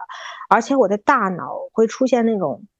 宕机的状态。我不知道你们有没有经历过这种状态，就是我的眼眼珠会疯狂的左右移动，就是以一种非常快的频率，就是这、就是我自己无法控制的。我觉得是一种是是一种就是精精神经上的一种，就是它会像动画片里一样，就是嘚嘚嘚嘚嘚嘚嘚嘚这样左右动，就会像某、某某某一个，就像猫和老鼠一样那种。啊，对，啊，就是我觉得是很夸张，是应该是到神经到紧绷到一定境界了。啊，真的！然后那段时间，整个人就是一种崩溃的和一个散架状态。这是我第一次去意识到自己有焦虑症。然后我那次考试就真的考得非常非常差，然后包括学校的考试我也考得非常差，因为在我考试前一天我姥姥去世了，哎，太难过。然后就是我妈呀，好心疼你啊！啊，是的，然后所以我当时就整个人就是什么也不想干了，然后我窝在那个房间里，我整个人就是我不知道我该干什么了。我一个人在利物浦的时候，然后就是感觉那个时候是对我，就是在比我小的，就在我比较小年龄的时候，对我比较沉重的一次打击。然后之后我就申请了 gap year，也是也是至于我本科就是真的连二等一都没有考到的水平。对，因为本来按照我之前以往的成绩，我应该是拿个一等呀什么，这个是没有问题的。但是因为就是因为那次的考试，我可能连二等一都没有拿到。我毕业的时候，所以我现在找工作的时候也很困难。我要去跟呃其他的公司提交我的这种 mitigating circumstances 这种东西，然后去证明我当时的这个状况。然后这是我第一次呃深切的意识到我是有这样的问题的。嗯，然后嗯之后呢，就是嗯。我就是在工作以后，甚至甚至那次考试，就是那那段时间的经历，其实给我留下了一个 PTSD。我在很长的一段时间内都惧怕考试，我觉得我是做不好的，我无论怎么复习我也做不好，然后对自己丧失了信心。然后甚至我去考我去考驾照的时候，我都紧张到停不下来，我的腿当时一直在抖，一直在抖。就是我考科二的时候，我需要去在就是。在车上，就是我在我启动之前，我拿我的手按住我那个在抖动的那个腿，然后让它不要抖。我跟你讲，我我考那个车驾照的时候，我也我也抖哎，我就紧张的都不行了。对，因为我第一次 fail 的时候，是我在进入高速公路的时候，然后我我向后看，然后太紧张了，就是向后看，把手也给带歪了，然后那个那个 考官就超超级大声吼我，怎么？然后我后来也对。对，但是后来我自己开就还好，但那考试的时候我非常可以理解，就是就控制不住的抖动，很可怕。对，对，天，当时是这样的一个情况。然后，而且很长很长时间一段时间内，大大小小的考试我都是没有信心的，我不相信自己会处理好这些事情。然后。嗯，等到我到上海以后，因为工作压力很大，每天的竞争其实也很大，你要不断的去学习新东西，然后你要不断的，其实每天就跟考试的这种节奏也是差不多的。然后之后又包括呃，我们在我和我老公在出国的问题上产生了分歧，然后一度我们的感情也出了很严重的问题，然后我的双向就在这个时候爆炸。然后我我是不知道我有双向这种疾病的，直到我去。医院挂了号，我才查出来。啊，就当时，就我的脾气已经非常非常暴躁了，就是我暴躁到就是随便一个事情就可以点燃我，就会非常非常的生气，非常非常的生气。我还挺难想象的，因为我感觉你整个人是非常 nice 的，就是，嗯，对对。但是你知道，有些点就会让我一下就爆发。就记得当时我有一次半夜跟我老公吵架，是因为很小的一件事情，就是。讨论我们什么时候去迪士尼的事情，我说我说过很多次，为什么我们还没有去成？然后呢，我觉得啊，内心可能觉得自己不不被受到重视，或者是怎么样，我非常生气。我自己在床边想，甚至他都睡着了，然后我越想越生气，越想越生气。然后我就跑去我家厨房，把我所能见到的所有碗全都砸掉了，就是砸的稀巴烂。就当时到最严重的时候，嗯嗯，很夸张。然后。无法控制自己的情绪，然后之后我就觉得我这个精神状态肯定是有问题的。我老公说我们去看看吧，不然。然后我们当时去挂了复旦医院，呃，复旦大学那个附属医院的那个精神科的号。我我朋友告诉我那个那个医院还还算不错。然后当时先是没有抢到专家号，就去挂了一个普通号，然后做了一系列的抽血，然后检验，然后还有测试。然后普通号给我的诊断标准说你有重度的。双向情感障碍，然后我们这边给到的建议是你直接住院。然后我当时不相信，然后我老公也愣住了，他也不相信我会有这样的问题。然后呢，我们就说要不隔一个星期再抢一个专家号试试看。然后隔了一个星期呢，我们抢到一个专家号，然后我们去专家号，专家看了我之前的检检检测的结果，说你挂专家号也没用的，你挂专家号和挂普通号得出来的是一样的结果。我建议你就是现在立马住院，你不要再做你的这份工作了，你的这份工作对你的消耗实在是太大。对。然后至于你们俩的感情问题，我建议你们俩要一起去做那种夫妻类型的，就是双人的情感咨询，嗯，就是很需要。然后我们当时就是说，我老公就在跟我商量说，你看要不要把工作辞了，就干脆住院吧。但是其实我是害怕住院的。因为我我就不怎怎么能住院住到一个精神科了，就是总在我的这种，就是幻想里感觉挺挺可怕的，你知道吗？对对对对 对，嗯。然后我就给医生说，我觉得我不能住院，然后有没有什么？就因为我工作很忙，我找了个借口说是我工作很忙，其实我真的不想住院。然后我说有没有什么其他的方式？然后医生说，那你吃药，你只能靠吃药。然后他就给我开了一堆药，这那些药叫什么名字我都忘了，真的是一堆药。然后我就去看什么治治疗什么精神分裂的，然后什么什么这这这什么乱七八糟的一些药。然后我就去按照他的医嘱吃药。然后我吃了以后发现，我吃完那个药以后，我就像一个木头桩子一样。我的就是我每天晚上睡前吃那个药，第二天早上我起来，我就会像被。人窝在被窝里打了一顿，打得鼻青脸肿一样，浑身都疼，然后脑袋僵硬。我在上班的时候，因为我需要做模型啊什么这些工作，我就是吃了这个药，我的脑子完全没有办法思考，我怎么去做我的这种数理类型的工作，没有办法去做。之后我就停药了，我真是靠自己生扛，很痛苦，很痛苦。我觉得你真的也很坚韧了，就嗯 嗯。但是我觉得我在最严重的一段时间，最最最严重的一段时间，我其实是。就是就是真的会有自杀的念头，真的很可怕。但是，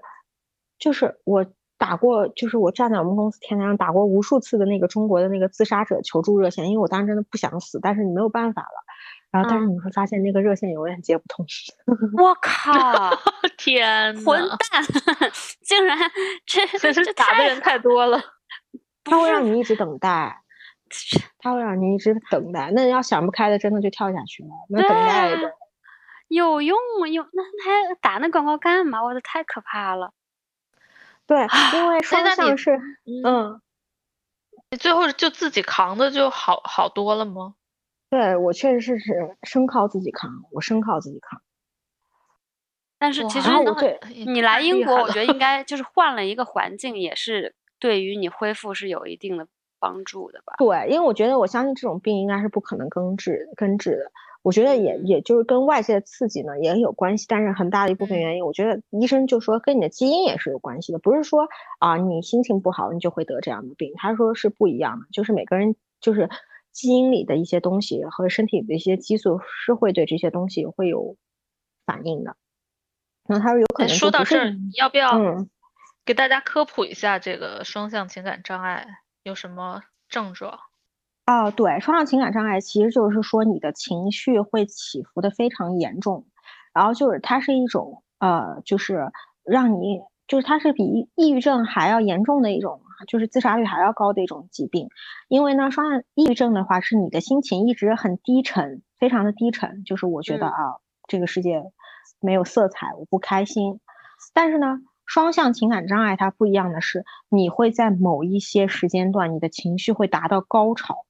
就说我今天非常的开心，嗯，我就开心的不行，我觉得自己无所不能。然后我觉得，然后医生医生就说让我看好我的钱包，就说你在就是到达那个高的那个点的时候，你可能会毫无节制的，会甚至会把你银行存款里所有的钱都花掉。嗯，他说我不建议你的银行存款里有太多的钱，然后你要么就把这些 钱转移出去。嗯，然后他说你真的会。会在你开心的时候，就是做出一些完全不可理喻的举动，嗯，然后，呃，包括，然后，但是当你的情绪到达高点了以后，他会突然跳楼断崖式的下跌，就是会让你的情绪像坐过山车一样，就一下子冲到谷底，然后这种落差会去给人致命的打击，然后就是你的情绪就这样反反复复上上下下，就是永远就是你都不知道什么是尽头，很可怕，很可怕。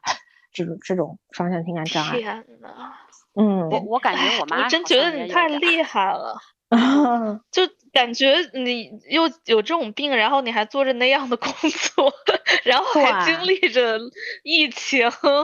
然后还经历情感上的，对，对，我的天呐。然后我觉得这两年我真的成长成长太多太多太多，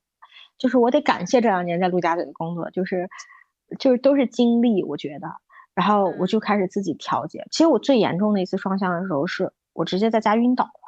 啊！因为那时候我跟我跟我老公就是感情已经是非常不好了，就是我们就面临分开的这样的感情。然后有一天，就是我基本上一个星期有一次，就是一个星期吃不下饭，就是一点饭都吃不下去。然后有一天，就是甚至我妈还在我家，然后我吃完饭，我起身去想给我的手机充电，然后我就进了卧室，然后给我手机插上电，然后在我。就弯腰起来那一瞬间，然后我直接晕倒。然后我妈当时整个人吓哭，然后当时也是因为疫情期间，然后就叫了救护车来我家。当时我就记得很多很多人都来了我家，然后医生就带了各种各样的仪器，还有心电图的仪器。然后就最后就是他说我是过氧，就是因为我身体就是我的呼吸，因为我很紧张，我很焦虑，然后我的呼吸很急促，然后我的身体过氧。过氧了以后，我整个人就晕过去了。然后他是拿一个纸杯一样的东西罩在我的脸上，然后我持续的去吸入自己呼出的这种二氧化碳。哎，对对对，这是一个很有效的方法。或者就给你知道，他们有一美国人拿个袋子套脸上那样子，也是。哎，对对对。然后他是让我持续去去吸入自己呼出二氧化碳，然后让我的心率啊什么到达正常。然后我记得很清楚，当时来的救护车的那个姐姐是一个是一个，反正也是二十二二三十岁的一个女生。然后她就一直在低声的安慰我说：“她说我觉得你的精神压力太大了，她说你需要去放松一下，你是不是最近心情很不好？”然后这些就是她一个人跟我说，当时我眼泪都下来了，我当当时就觉得啊，实在过得太辛苦了。我的天，真的。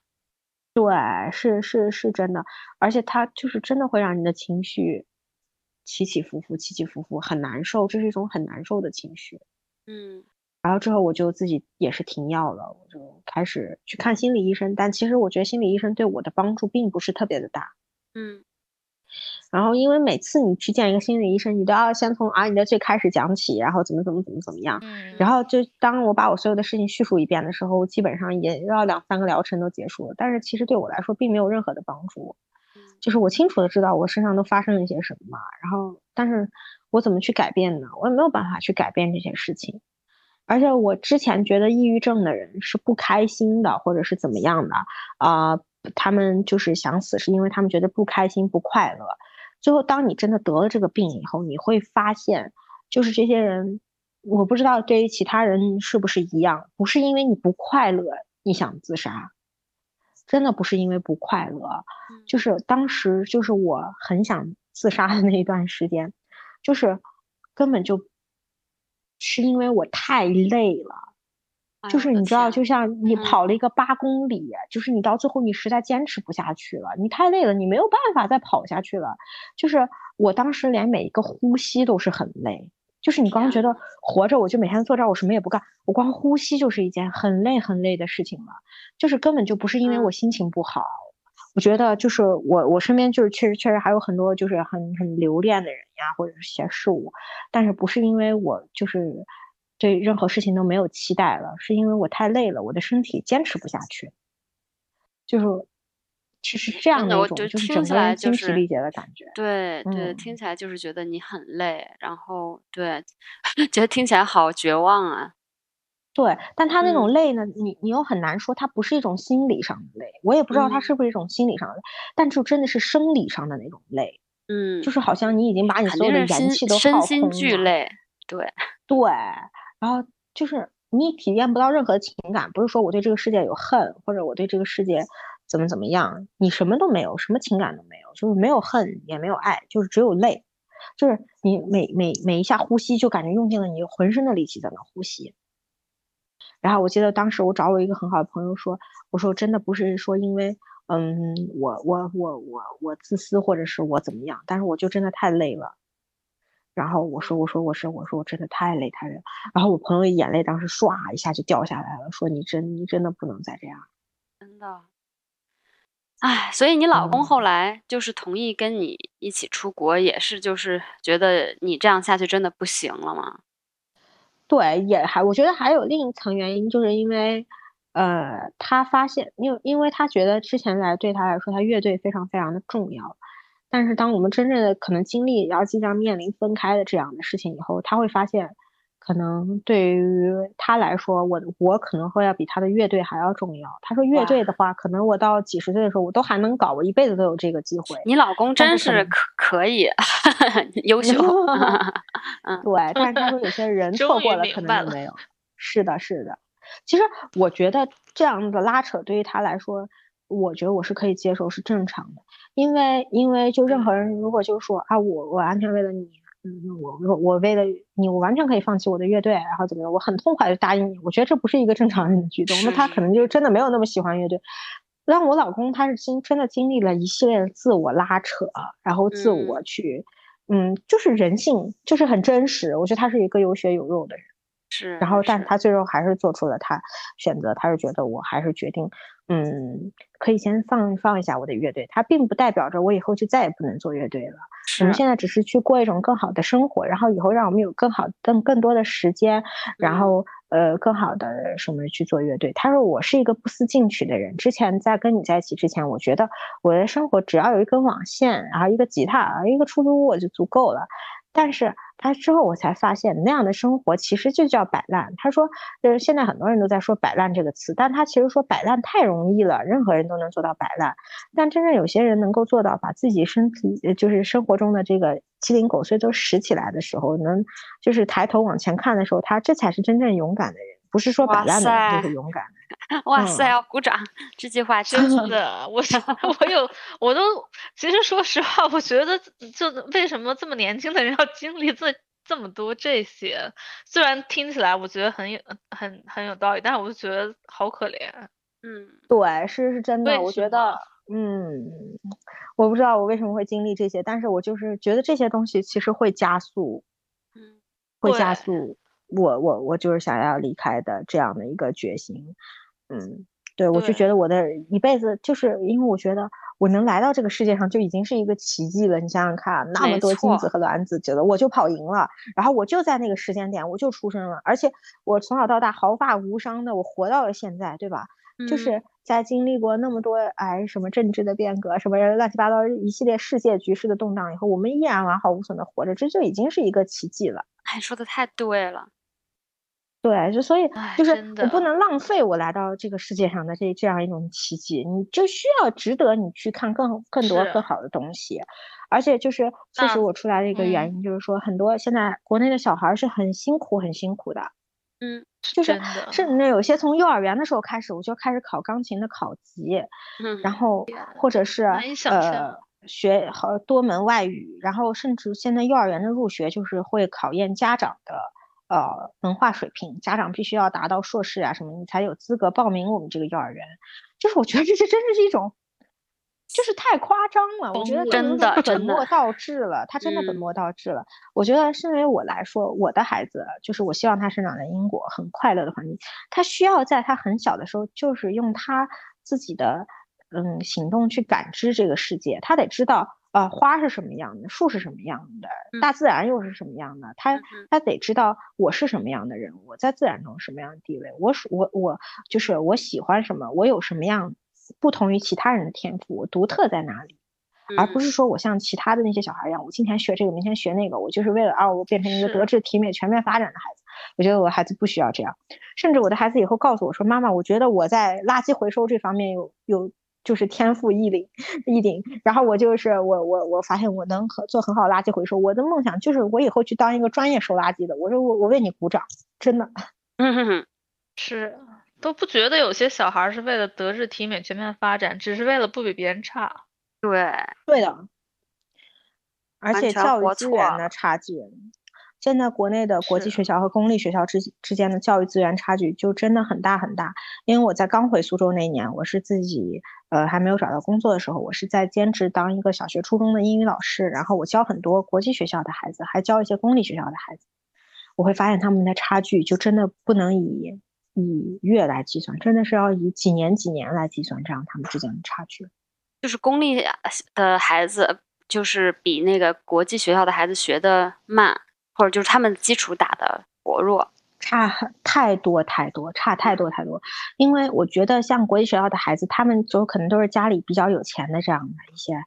啊、呃孩子，然后呢，他们从小接受到的教育啊和他们的眼界，其实就是跟很多大部分就是公立学校的孩子是不一样的。嗯，然后我教的公立学校的孩子是小学六年级，但我教的国际学校的孩子是小学三年级，就这样，他们本来哦年龄上就差很多，他们的水平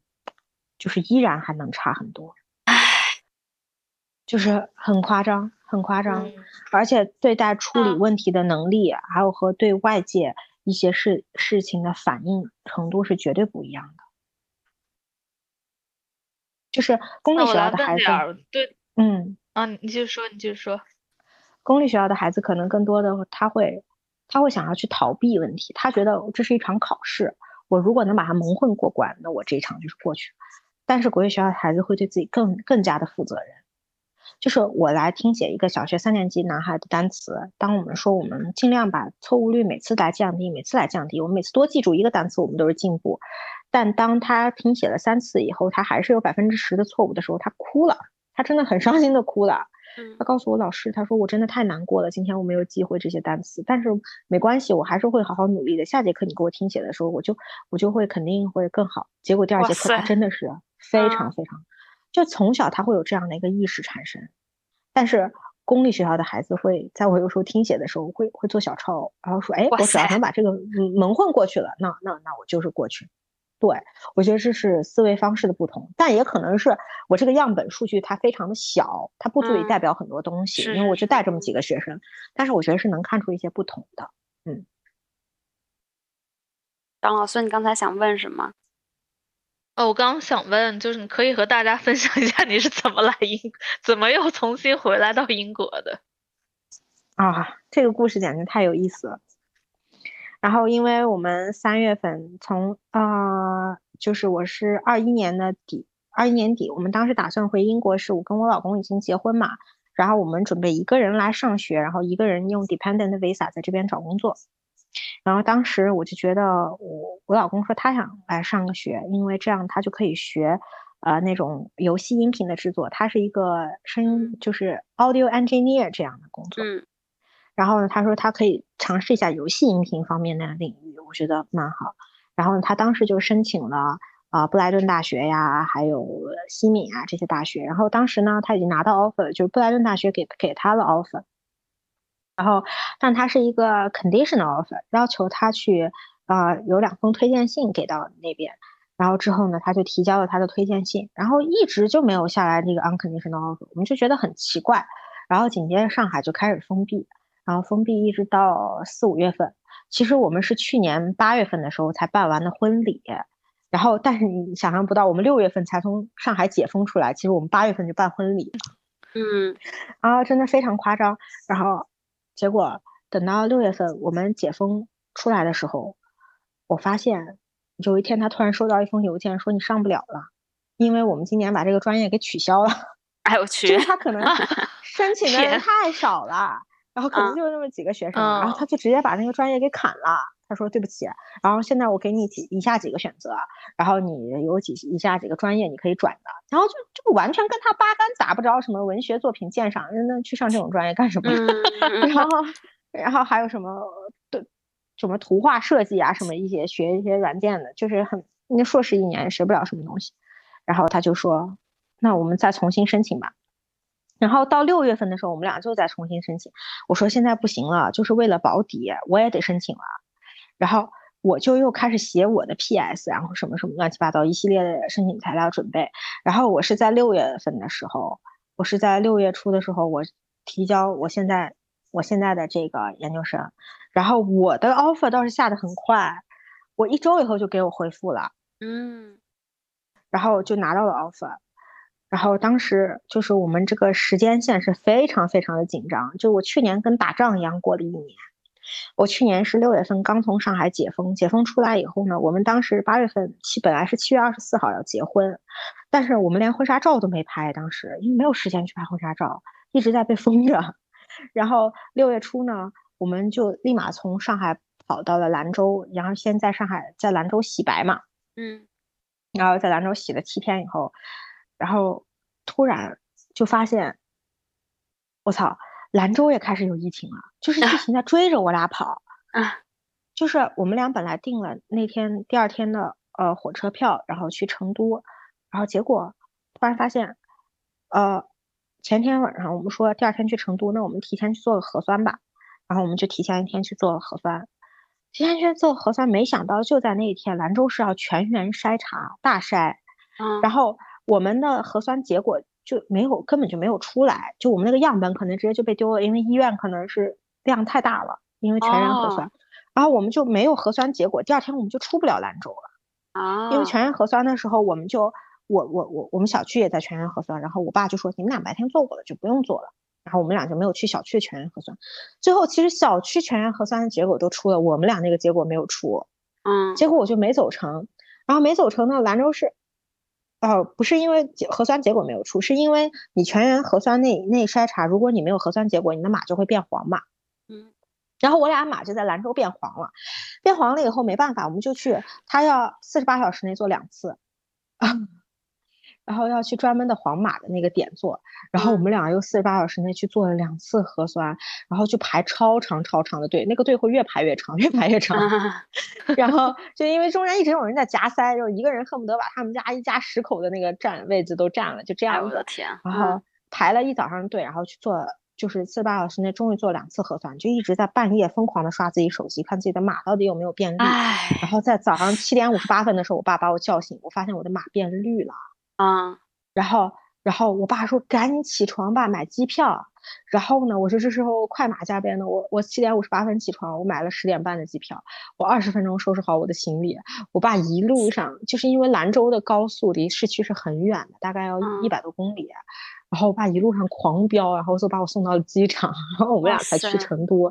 去成都拍好了婚纱，拍好了婚纱以后，然后在我们正准备就在成都闲下来两天的时候，成都又来疫情了。哎我跟我老公说怎么办？我老公说跑吧，还能怎么办？然后我俩又跑，东开尔山又从成都跑，从成都，我们俩刚从成都跑的那天，第二天成都就整个我们住的那个区就封了，我的妈！然后我们又跑回了上海，呐，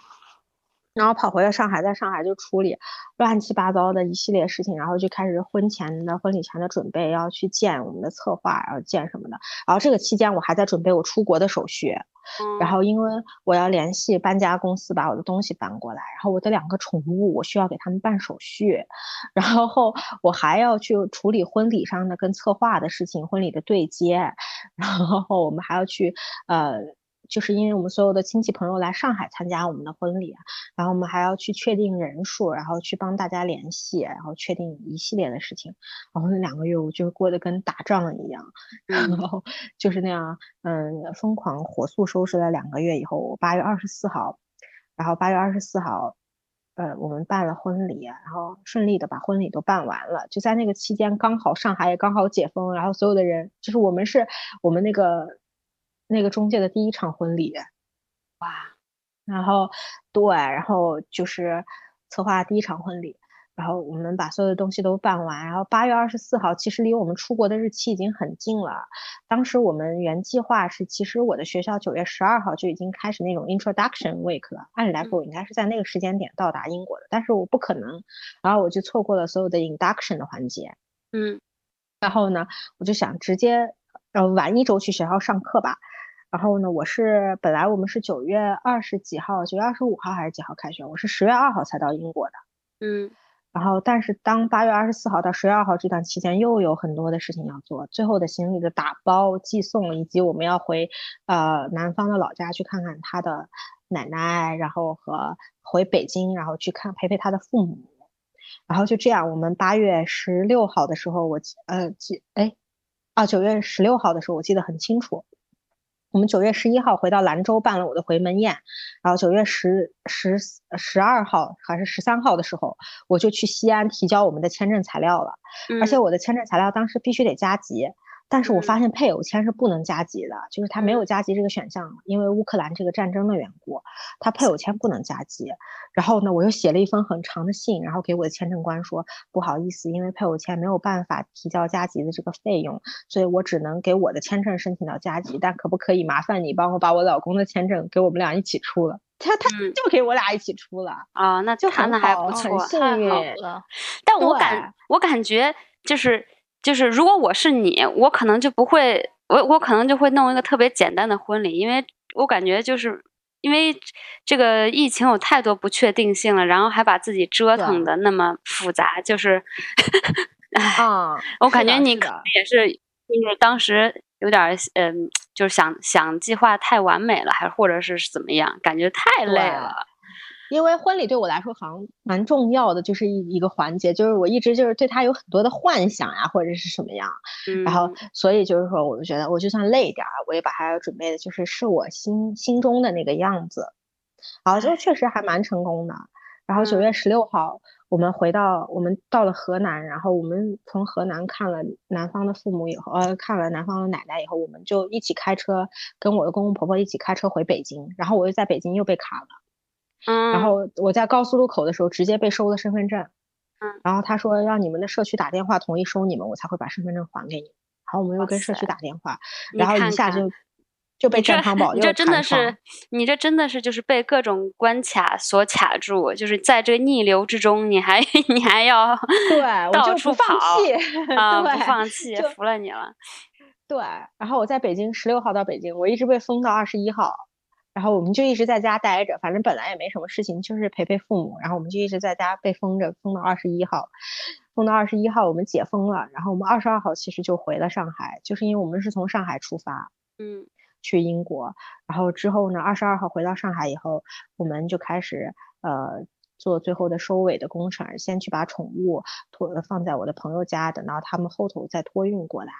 然后呃之后又是去把行李做最后的打包，然嗯后最后再见见我们上海的朋友，甚至我在二十二号到十二号这十天期间内，我还去了一趟宁波，我们去了一趟普陀山。哎呦，服了你了。其实天我我觉得我听比我听你这说，我感觉下来的一个人。对，我觉得你啊，你你你很多这个自己的这个压力，也是自己给你的。你你可以以后想想，你以后可以想想，就是我要做这件事，我有有没有必要做，或者有一些做吗？是吧？啊，对吧？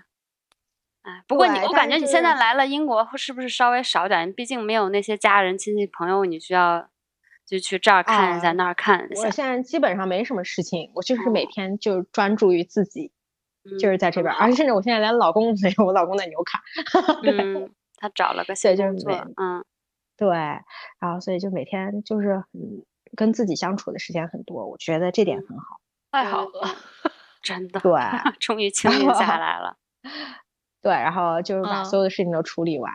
然后十月二号到了英国，然后十月四号我就已经去上课了。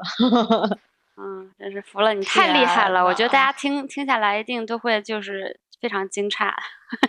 对，这个时间线对，而且我是五月二十五号离的职，离职，然后六月一号就直接出发去，呃，就是解封了以后，立马就快马加鞭的就走了。这真的和我形成了鲜明的对比。我所有事儿都会拖到最后，然后就在那儿说：“哎呦，就是好像快不快到快到期限了，要不我走吧？” 这种嗯啊，感觉你我我感觉这个呃玉仔你就是一个龙卷风。对，而且而且我发现我很多压力确实是给自己的，而且我发现我跟我老公相比，我有一个特质，就是不到这一一个事情盖棺定论的那一刻，我就是甚至觉得任何事事情都是有机会的，就是去嗯把握一切一切的，就是可能的方法想法，然后去就是把握一些机会。我觉得我可能适合去做公关，就是不是你意思就是说你不喜欢 你不喜欢不确定的东西吗？还是就是说你你对啊？对，我我是觉得你说的其实也有道理，我 就是嗯很多时候焦焦虑来源于可能这个东西对我来说有一定的不确定性，我就会焦虑。对，嗯，这可能是就希一个望接下来把握在可以自己手里。对接下来可以稍微练习的地方。其实不确不确定性也有很多美好，就是随波逐流对，是的，是的。有时候甚至我去考试的时候，我就得想，就是这个这门课的所有大纲都存在在我的脑袋里，它的每一个章节，那你这样子考试。其实对你这样考试其实是最好的，就是学习你一定可以学对得很好。是我现在就是，如果说我脑袋里没有这样一个结构的话，我就会开始焦虑。但 人生不能这么过呀！天呐，对，我是发现我真的有点儿，我得远离这个行业。我的这个就是这种身体状况，其实是不适合我做这种这种就是高强度、这种压力很大的这种工作。真的，嗯，嗯，就是还是蛮有那你意思的。现在读的研究生是什么？还是这个精算类的吗？我没有在读经，但我读投资类的了，就是读投资管理，哦，就相当于其实都是金融领域，对。然后，但就是换了一个呃方向。嗯，其实我觉得嗯小玉小玉，呃，不是小玉，玉仔，还有一个嗯很有很有很有意思的一一个点，他的一个才华，就是他非常会，他非常有生意头脑。就我我我嗯很少见，就我我我所有的朋友里面，我可以想到两个，还都是男生，哎，三个都是男生，就是很有生意头脑，就知道怎么赚钱，就是就是很，就我我觉得有生意头脑的人，就是他知道怎么，他容易看到商机，而他不会害嗯怕自己没有卖过这个东西，然后嗯他就会去很积极嗯的、很很享受的去，就是来参与其中，然后来赚一些钱，这样子，就是就跟玩儿一样。然后，然后玉仔就是我，我认识这样子一个女生，我觉得很 厉害。就你要不要给我们讲一下你那个卖馄饨的那个事情？你当时给我讲，我真的是竖起了大拇指。呃，对，就是我在利物浦的时候，就是当时我们就是很多中国留学生嘛，因为我们是二加二过去的，然后很多中国留学生，然后我我比较爱做饭，然后我当时就是说，那干脆我来卖馄饨吧。然后我嗯当时就找了一个跟我关系比较好的女生，我俩就合伙，因为她不会做饭，但我觉得她可以帮我做一些采购呀，甚至运送这方面的事情，然后我们俩的所有成本就对半分了。啊，就所有利润就对半分了。当时其实成本很低，因为我住在那种学生公寓里头嘛，然嗯后就是没有水电费，你不用交 bill，就是都是算在人家头上的。然后我就是会发一些比较好看的一些照片，然后就是包好馄饨，然后在那排好照片，然后我会发在我的朋友圈里，我说大家欢迎大家来，嗯，就是预定我的馄饨。然后这嗯样一一一份馄饨是十个还是十二个，我忘记了，其实量蛮大的。然后呢，如果是呃，如果你需要汤底的话，那么汤底就是呃带汤底的一份是七七磅钱，啊不带汤底的一份是五磅钱。然后这样子，嗯，就是有牛肉馅的，还有猪肉馅的，很便宜。便宜然后但是需要提前一天去预定。然后呢，我就根据，但是我预预定最多也就是。其实也就是三十分左右，因为我包嗯不了太多，就是时嗯间太对对对。紧凑了。然后我说，然后大家就疯抢那个时嗯。候，然后就是我的微信就是整个人都爆炸了，大家，后就而且而且而且而且我的就是朋友们也都跟我关系很好，然后所有的人都在就转发我那个，你知道吗？然后就嗯是说啊、然后所以就越传越广，越传越广，然后整个利物浦大学就 N 多的人来哦跟我订这个馄饨，然后我一天大概就是嗯卖三十份到四十份到最后，然后就是都是七磅的。然后嗯就是一天就 能赚蛮蛮多钱，而且它的成本其实不算什么成本对。这一本就是万利，因为你是说省水电费，这个 bill 就省了好多好多钱。对，而且关键英国的物价就是这个肉的价格，说实话也不是很高。你去嗯 Lidl 买一盒肉馅也就那么一两磅的事情，对吧？嗯然嗯后在那个时候就是非常非常的赚钱。然后我大概，嗯，我们就是连续会做个几天，然后大概就是一一两一个周末的收入，大概就是我一个人能够纯分到二三百磅，哇，就是看看一，个周末。厉太厉害，了。对，然后之后就是很流传很广，所以我到因为然后之后太忙了，然后我不想做了，然后甚至还有人专门发微信跟我说，哎，能不能能能不能去你家吃，我付你钱，可以吗？对，真好。我觉得，所以，而且其实你这样子性格，就是你其实到哪儿都不害怕饿死，就你就是哎一个多才多艺的一个人。你而且你现在学的本身就是一个非常赚钱的专业，如果你出去找正找工作的话，然后外加你还可以搞一些副业什么的，就其实特别好。我觉得你老公真是也是找到了一个好的老婆。羡慕他。对，就 感觉他学学音搞音乐反而赚不了什么钱。哦，对，他这个是，他确实赚不了什么钱。然后他们的这个，他现在就是主要是在录音棚里嘛，然后做一些。他要如果想赚钱的话，他只能去那种游戏公司去给人家，就是游戏公司的这种音频制作呢，那么嗯可能会非常的赚钱。如果是只是存在在广告行业啊或者 ADR 上这样的行业，其实是，嗯，就是他的薪资是一直很稳定的，嗯，就是不会有太多的起伏。差不多就行了。对 我觉得你们家就是可能赚大钱要靠你。我老公就是说，我老公他很乐意，他说，他说你以后挣了钱，我就是完全乐意在家当一个全职的一个，那你也就是可以啊，全职老公。他说，对，挺好他说我可以带孩子，我可以把家里收拾得很干净，我也可以给你做好饭，然后呃，就甚至有宠物呀什么，我都可以打理得很好。家里他确实是这样，他可以说到做到。就是在我上学，我有时候上班很累的时候，我们家里的一切家务活都是我老公在抱怨，就是包括做饭、吃完饭洗碗，还有包括我们的宠物，我的宠物都就是我们我们俩的宠物就是跟我老公关系非常非常好，他俩会就是。会主动的去贴近我老公，因为我老公是一个非常非常温和的人。嗯，嗯，哇，太幸福了，你们俩真好。是的，是的，所以就是感觉就是我我我们俩这样的性格其实也是比较互补的一种，就是嗯是，才能合适的一种性格。如果说两个人都像我这样的性格，风风火火，那估计是不太长久。对，嗯，挺好的。哎呀，我真的特别替你开心，就是你终于嗯 离开了那个环境，然后现在终于 可以一个人错静静了。真的，天呐，是听到我的经历以后都就是感觉我但我觉得你这经历，我为什么想邀嗯你来？因为我觉得你这经历肯定有好多人听了以后会有非常大的共嗯鸣。是的，因为我嗯我所经历的其实不算是，就是说最严重的一种情况，是一种很普遍的，在上海大家陆家嘴，就对是对很普遍，所以就是是每个人都在面临的问题。那你会给 正在正在就是受到这些问题困扰的人有一些什么建议呢？